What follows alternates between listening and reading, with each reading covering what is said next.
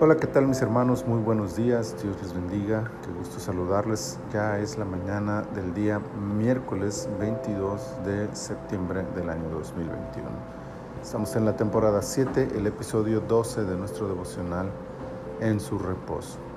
Marcos capítulo 12, versículo 44 dice, Porque todos han echado de lo que les sobra, pero ésta de su pobreza echó todo lo que tenía, todo su sustento. La escena era cotidiana, algo a lo que todos estaban acostumbrados y por lo tanto tenía poco interés. Sin embargo, para Jesús aún los pequeños momentos pueden convertirse en oportunidades de enseñanza. las personas desfilaban entregando sus ofrendas. De manera natural, aunque quizá también muy intencionalmente, los ricos destacaban en aquella fila de oferentes.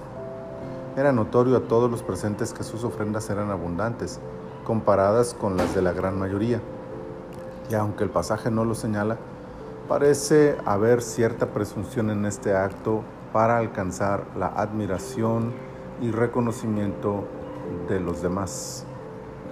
En contraste, una viuda y pobre además depositó en aquel receptáculo apenas unas monedas, insuficientes aún para cubrir las necesidades básicas de subsistencia.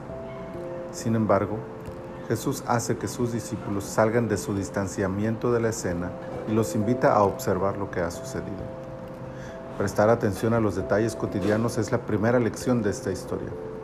En adelante, todo discípulo del Maestro habrá de considerar cada momento de la vida como una oportunidad de aprendizaje. Enseguida, su observación se centra en comparar no las cantidades, sino los porcentajes, para después ir al corazón de la ofrenda. Aquellos dieron de lo que les sobraba, y aunque la cantidad era considerable, comparado con el total de sus posesiones, el porcentaje era mínimo, mientras que la mujer porcentualmente dio todo lo que tenía. Pero la enseñanza no está en las ofrendas, ni en sus números o porcentajes, sino en el corazón que motiva la ofrenda. Un corazón agradecido siempre estará dispuesto a dar más de lo que pueda para Dios, mientras que uno religioso cumplirá con la norma solo para ser admirado y reconocido. La ofrenda que Dios reconoce es aquella que surge de la gratitud, un corazón que le cree a Dios. La gratitud da y la fe lo da todo, sabiendo que aquel Dios a quien servimos proveerá aún de la nada para suplir nuestras necesidades. El sistema de ofrenda sigue usándose para el desarrollo de la obra de Dios, pero nunca ha sido la cantidad lo que ha buscado el Señor, sino el reflejo de la gratitud y la confianza en Él. Que al bendecir la obra de Dios con nuestras ofrendas, sea esto lo que abunde en nuestros corazones, para que nuestra generosidad tenga el reconocimiento del cielo antes que el de los hombres. Señor, muchas gracias por este día. Muchas gracias por esta palabra. Ayúdanos, Señor, a que cuando vayamos a aportar algo para tu obra, sea esto lo que haya en nuestro corazón.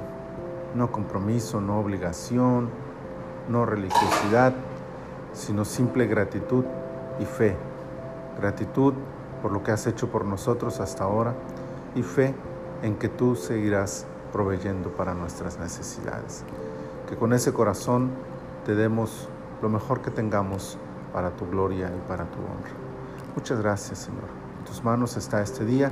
Nos ponemos en tus manos para que tú te glorifiques en nuestras vidas. Por Cristo Jesús, nuestro Señor. Amén. Amén. Estamos a media semana, así que deseo que la bendición del Señor les acompañe todo el día.